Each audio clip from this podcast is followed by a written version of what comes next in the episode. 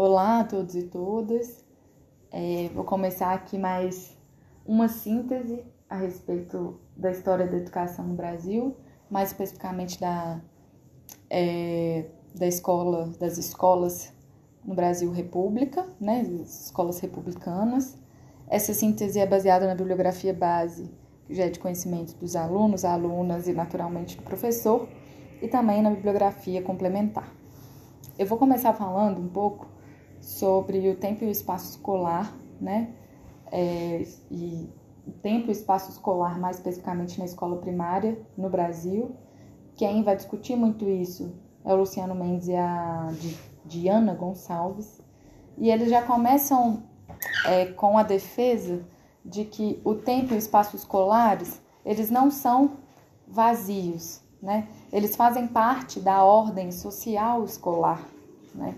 Então, tanto o espaço quanto o tempo escolar vão, vão ensinar, permitindo então a interiorização de algumas representações sociais.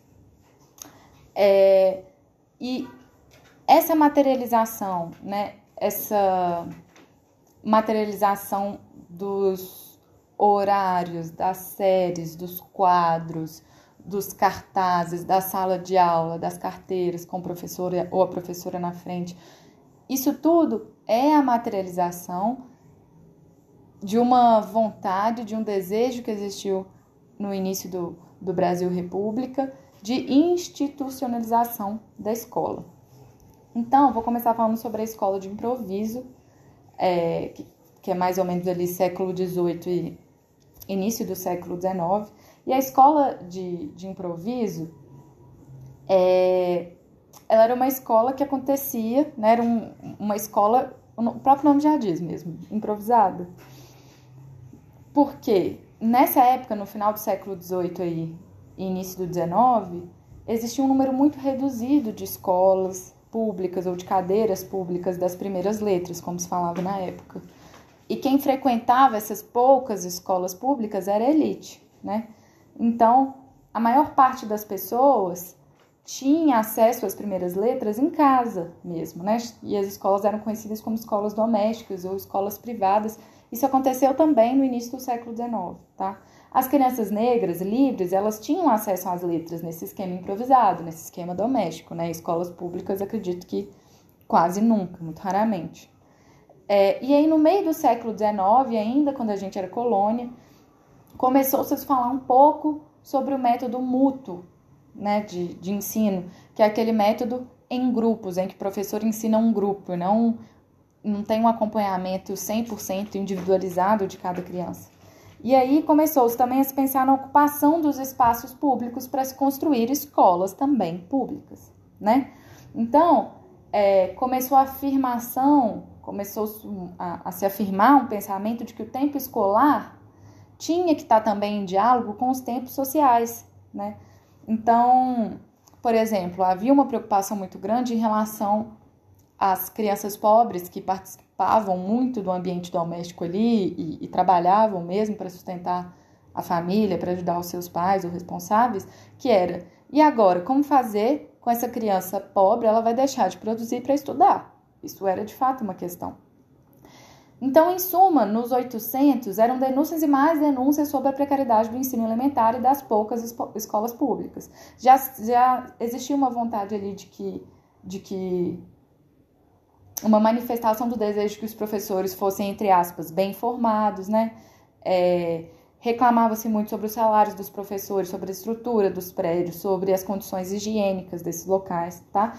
Então, ao longo do século XIX, é, a educação escolar foi assumindo características de uma luta é, entre o governo do Estado e o governo da casa, né? Essa questão, essa vontade de se criar escolas públicas é, era um desejo mesmo, era um objetivo do Estado moderno. Que agora então a gente fala um pouco da escola monumento, né? Aí a escola monumento ela vai começar a existir ali na última década do século XIX, né? Então, ela vai se consolidar mais mesmo no, no século XX, né? E aí, começou-se, então, a construir escolas enormes, monumentais, com o objetivo mesmo de mostrar o tanto que o Brasil era um país que seguia os moldes europeus de ensino e que era um país que estava progredindo, né? É, então, a educação racional, a educação científica começou a, a, a, ser de suma importante, né? A valorização de uma simbologia estética, ideológica, e quando falo de ideologia, falo de, do iluminismo mesmo, que já está influenciando aqui né, o, o, o Brasil. Então, até o controle da postura das crianças, dos comportamentos, como que a criança senta, como que a criança escreve, como que as meninas que estudam numa aula, numa ala completamente diferente dos meninos, como que elas se comportam. Estudo é para se mostrar para a sociedade a diferença de uma criança escolarizada de uma criança não escolarizada, né? E eu não sei se isso mudou muito até hoje, né? É uma outra reflexão. Então, é... começou-se então a pensar num, num regimento para padronizar o tempo e o espaço escolar. Começou-se a construir um horário programa, é... Bom, pensava-se em tudo, né? Nas disciplinas que eram mais fragmentadas, é, tinha, tinha sirene que ia tocar sempre em tais em tais horários, isso em todas as escolas, etc. Agora, a educação ainda era para todos, as escolas públicas eram muitas, em algumas regiões sim, São Paulo principalmente, Minas Gerais também, mas isso já não acontecia nas capitais de todo o Brasil, né? Então, por causa disso, veio um pensamento que perdura até hoje, que é a construção de uma escola funcional, na tentativa de democratizar mais o, o ensino, as escolas públicas. Então, é, o povo começou a questionar o governo em relação aos gastos com a construção dessas escolas monumentais, mas que acabavam não, acabavam não sendo mesmo para todos. Né? Então, é, no Estado Novo, isso vai se modificar bastante com a criação do Ministério da Educação, com uma tentativa é, é, de homogeneizar é, a distribuição das escolas pelo Brasil, e não só em São Paulo, ali em Minas Gerais. Né? É, a arquitetura devia ser funcional, racional, com o uso de materiais da região, atendendo às condições do clima, dos usos, dos costumes, isso lá para mais ou menos 1940. Né? É, então, em, em linhas gerais, esse que foi mais ou menos o movimento é, da educação básica aí no Brasil República. É, não quero me estender muito nisso, na escola funcional, na escola monumento, na escola improviso, porque tem muita coisa ainda para se falar sobre. Mas um questionamento muito interessante do professor Luciano e da professora Diana, é, no texto, na bibliografia que está sendo, que foi lida e tal, é que o tempo escolar ele não se impôs totalmente ainda. Ainda existe trabalho infantil, né? Isso não é segredo para ninguém. E os prédios escolares são pichados, tem cadeados, são ambientes muito herméticos, né? Então, ainda hoje percebemos uma falta de identidade dos alunos em relação às escolas, né? E, a, e uma frase muito interessante desse texto é que ele finaliza, no final dele tem a frase que é Nesse esforço de, de deixar a escola mais hermética, a escola abandona a criança para constituir o aluno. E aí é que está o grande é, é, é, o pulo do gato, né? A gente quer abandonar a criança, a gente vai escolher o aluno em detrimento da criança? Essa é uma questão. Bom, é, isso aí falando um pouco da educação primária, da educação básica. Mas é interessante também a gente pensar um pouco sobre o ensino superior.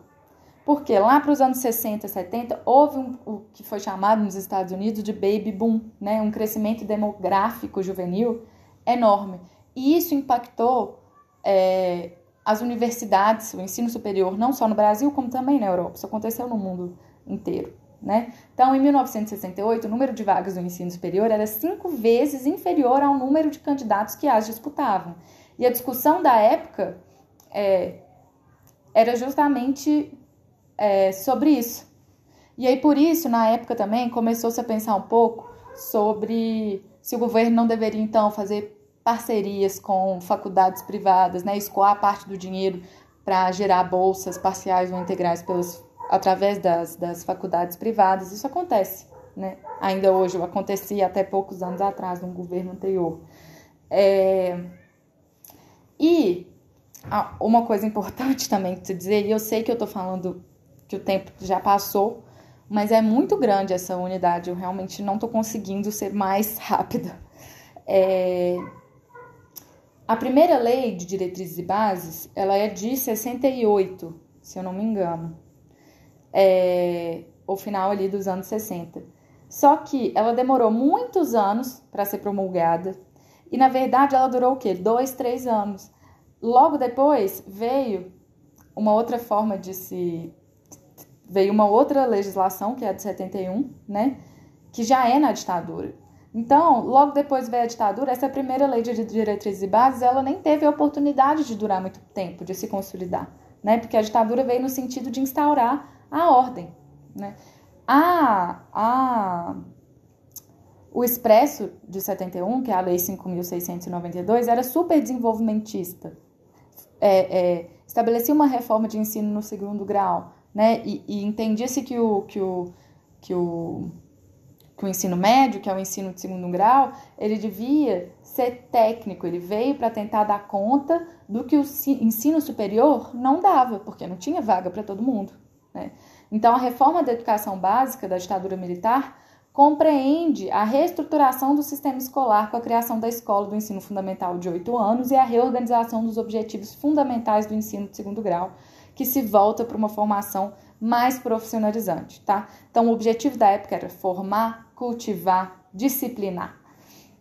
E foi aí então que na educação básica começou a, existir o Educação Moral e Cívica, a OSPB, né? A educação moral, e física ela fala, ela tratava realmente de conceitos cristãos e legitimava os conceitos os conceitos cristãos como universais. E essas duas disciplinas faziam parte do currículo de ciências humanas junto com história junto com, com geografia tá? E é importante pensar que as políticas curriculares se assentavam em conteúdos que não afirmavam a liberdade né? Que, que propagavam a, a a ideia ali da, da ditadura. A reforma do, do ensino superior, é, ela já vai criar departamentos, vai fragmentar um pouco o ensino superior, é, vai criar licenciaturas curtas, vai criar um ciclo básico e outro ciclo, e outro ciclo um pouco mais profissional. Tanto é que até pouco tempo atrás é, nós tínhamos professoras da educação básica que estudaram se eu não me engano, se é aquele normal superior, que durava dois anos, e depois elas tiveram que complementar os seus estudos de acordo com a nova legislação, né, com a nova LDB, algo do tipo. É... Então, as universidades, desde o início da criação delas, elas também eram para as elites. Isso é um fato. É... E acho que ainda hoje, por mais que tenha se modificado, ainda é muito para as elites. Bom, é isso. Vou encerrar. Muito obrigada.